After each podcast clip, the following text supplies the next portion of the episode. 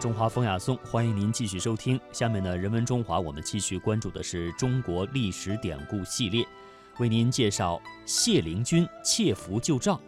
这个故事呢是出自《史记·魏公子列传》，它继续了信陵君礼贤下士和窃符救赵的始末，表现出了信陵君仁而下士的谦逊作风和救人之困的义勇精神。下面时间呢，我们就一起来听一听这个故事。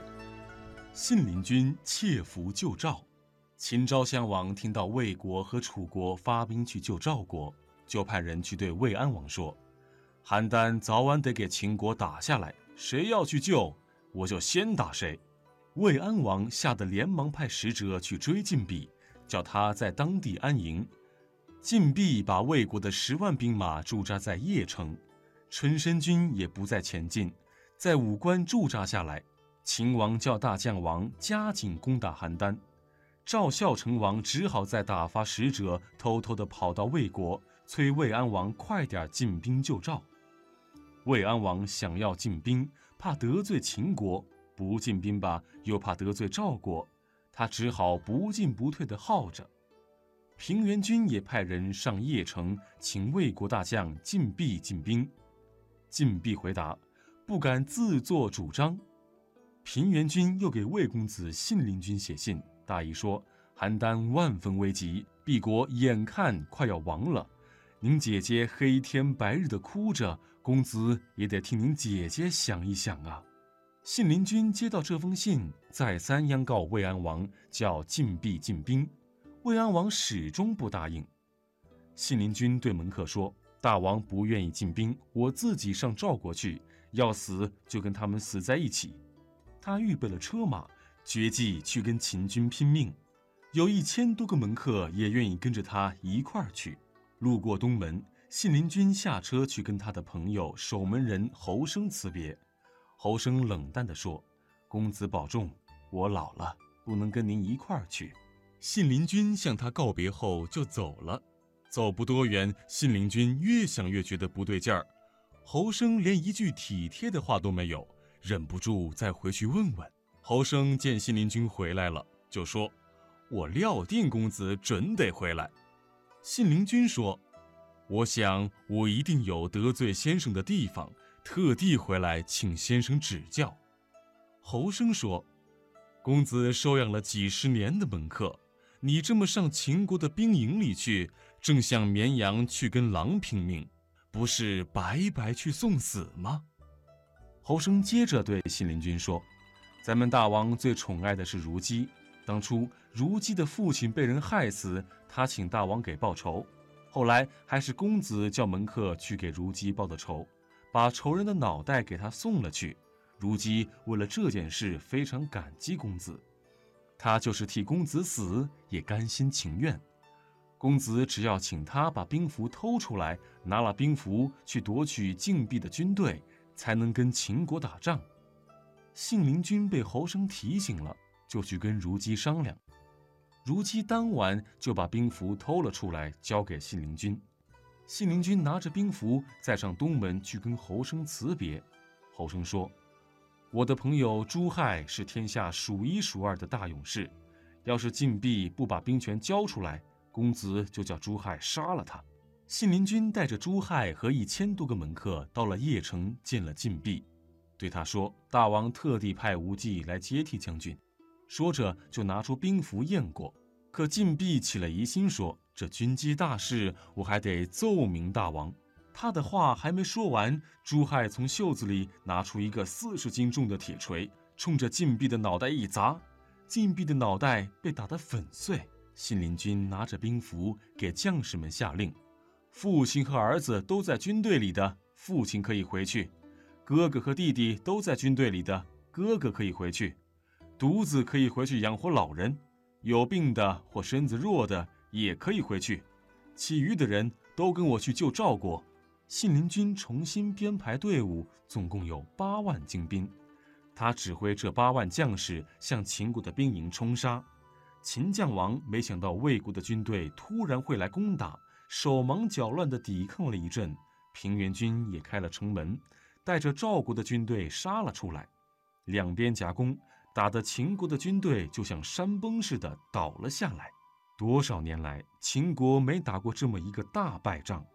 秦昭襄王赶紧下令退兵，已经死伤了一半人马。郑安平的两万人给魏国的军队切断了退路，变成了孤军。他带领两万人投降了信陵君。赵孝成王亲自到魏国兵营来给信陵君道谢，说：“全长公子救了赵国。”信陵君也谦逊了一番，他不敢回国，就把兵符和军队交给魏国的将军带回去，自己留在赵国。从大漠孤烟塞北，到杏花春雨江南；从山水田园牧歌，到金戈铁马阳关。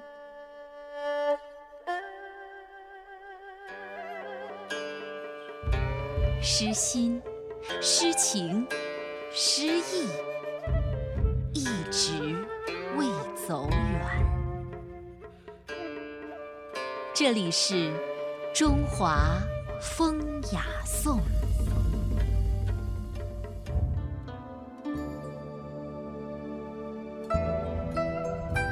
在古代，兵符是帝王将相用来调动军队的信物。在古代各朝代呢是有不同的形态的，而在秦代以前，因为老虎的威猛呢，正好是代表了军队的威武，所以虎符就被秦始皇所沿用了。由于信陵君窃符救赵的事情和嫪毐叛乱事情的影响，秦始皇就对虎符的管理制度不断加强，规定虎符必须和诏书一起才起效用。但是他严厉的虎符制度，却在秦末农民起义时导致秦帝国的军队调动迟缓，所以秦代以后兵符的运用越来越灵活，而兵符的作用也随之减弱了。虎杨杨陵虎符是秦始皇统一中国以后颁发给驻守杨陵将领的兵符，现保存在国家博物馆，是目前仅存的三件秦制兵符之一。那么，有关这件国宝背后的历史故事，请听下面的专题介绍。在中国古人的心目中，虎是百兽之王，理所当然地被用来象征军队的威武，因此用来调动军队的兵符一开始就被设计成了老虎的形状，并长期沿用下来，形成了代代相传的虎符制度。直到秦帝国时期，虎符的运用达到了极致。雄才大略，本身又属虎的嬴政，将对虎的崇拜转化为对虎符的偏爱。从早先的秦王身份变为后来的秦始皇，他一手监制发行了大量的虎符，通过虎符制度实现了对所有军队都是他一个人说了算的愿望。而他呢，也似乎要以此向发明虎符的前辈致敬。据传说呀。最早发明虎符的人是周朝太师姜子牙。其实呢，这位奇人啊，实际上是中国历史上一个杰出的军事家。发明虎符调令制度似乎也吻合他的历史身份。但后世的帝王对兵符制度的继承是进化式的。隋朝时，虎符改为麟符。唐朝改用鱼符或兔符，后来呢又改用龟符。南宋的时候恢复使用虎符，到了元朝则用虎头牌，再后来又演变为铜牌。兵符的发明啊，无疑是中国古代军事艺术的一项伟大创意。它的伟大之处不在于兵符本身，而在于兵符的运用制度。那么兵符的用法到底有什么讲究呢？在中国古代兵符的多个版本中，虎符无疑是最具有代表性的。而如今得以珍品存世的杨陵虎符，算得上是整个古代兵符制度的一个缩影。这个虎符啊，实际上是由左右两半组成的。拆开了呢，就是左边半只老虎，右边半只老虎。把它们合起来，这才是完整的一个老虎的形状。杨凌虎符呢，左右两半都有相同的两行篆体字，甲兵之符，啊，右才皇帝，左猜杨凌。这个才就大概就通在这意思。什么意思？就是说这个调兵的这虎符啊，右边这一半啊，在皇帝手里；左边这一半呢，在杨凌守将的那里。哎，这就很明白了。感情这虎符平时啊不是完整的，左右两半分别保存在地方将领和皇帝的手中。要调动军队呢，皇帝派人把半只虎符送来，这两半合在一块儿。一点误差都没有，这才能调动军队。这个办法让人拍案叫绝呀！啊，试问，谁有本事制作半只假虎符，然后还得给人跟那个另外那个在将领手里那半个真虎符分毫不差的合在一块儿？这不可能。这样一来呢，帝王将相的军权。应该就万无一失了，还别说，凡事啊无绝对。这不历史上发生过一件举世闻名的偷兵符调军队的故事。那这个偷兵符的人是谁呢？信陵君靠偷盗兵符成功调动军队的做法，这是一个很罕见的特例，基本上属于不能复制。实际上啊。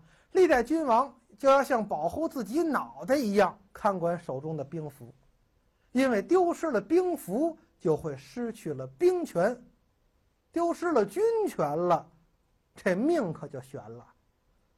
我们的话题呢，回到秦始皇以前，这个他当皇帝之前呢，就遇到过这种危险。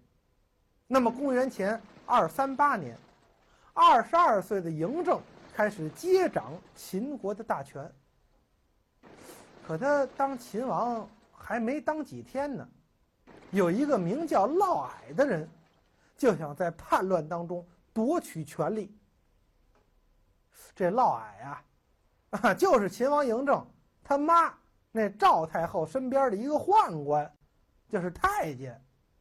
您别看是一太监，权势很大呀。颇有一人之下，万人之上的意思。但你再有权势，不等于你能调动军队，兵权全掌握在秦王一个人手里呢。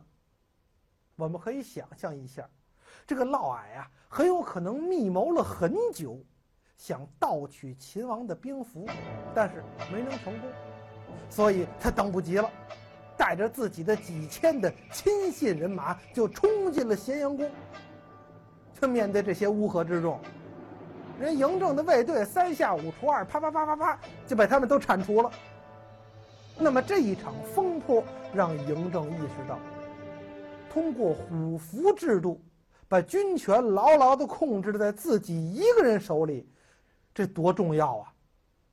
那么实际上呢，后来嬴政统一中国变成了秦始皇之后，他也是这么做的。今天。咱们看到的这个杨凌虎符，这就是明证。但是呢，俗话说得好，物极必反。秦始皇实行严厉的虎符制度，后来呢，也严重危害了秦朝帝国的江山。这又是怎么回事呢？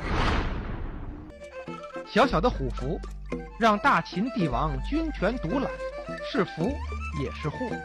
大秦江山的得与失，受虎符制度的影响有多大呢？虎符制度今质疑，军令当前认福不认人，防患还是生患？本期我把那些事儿继续为您揭晓杨凌虎符背后的故事。秦始皇这个人有三个特点：一是聪明，二是控制欲强，三是疑心病重。这三个特点啊，都造成了一个共同的结果，就是他有意识的要加强虎符的管理制度。当年呢，先秦帝国攻打赵国没有成功，就是吃了信陵君偷魏王兵符，调动军队解救赵国这亏。另外呢，嫪毐叛乱也给了秦始皇一辈子的警示。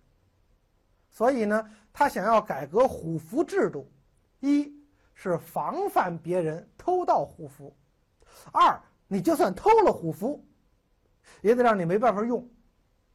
三加强军队的组织纪律性，没见到兵符，发生天大的事儿也不能够移动军队。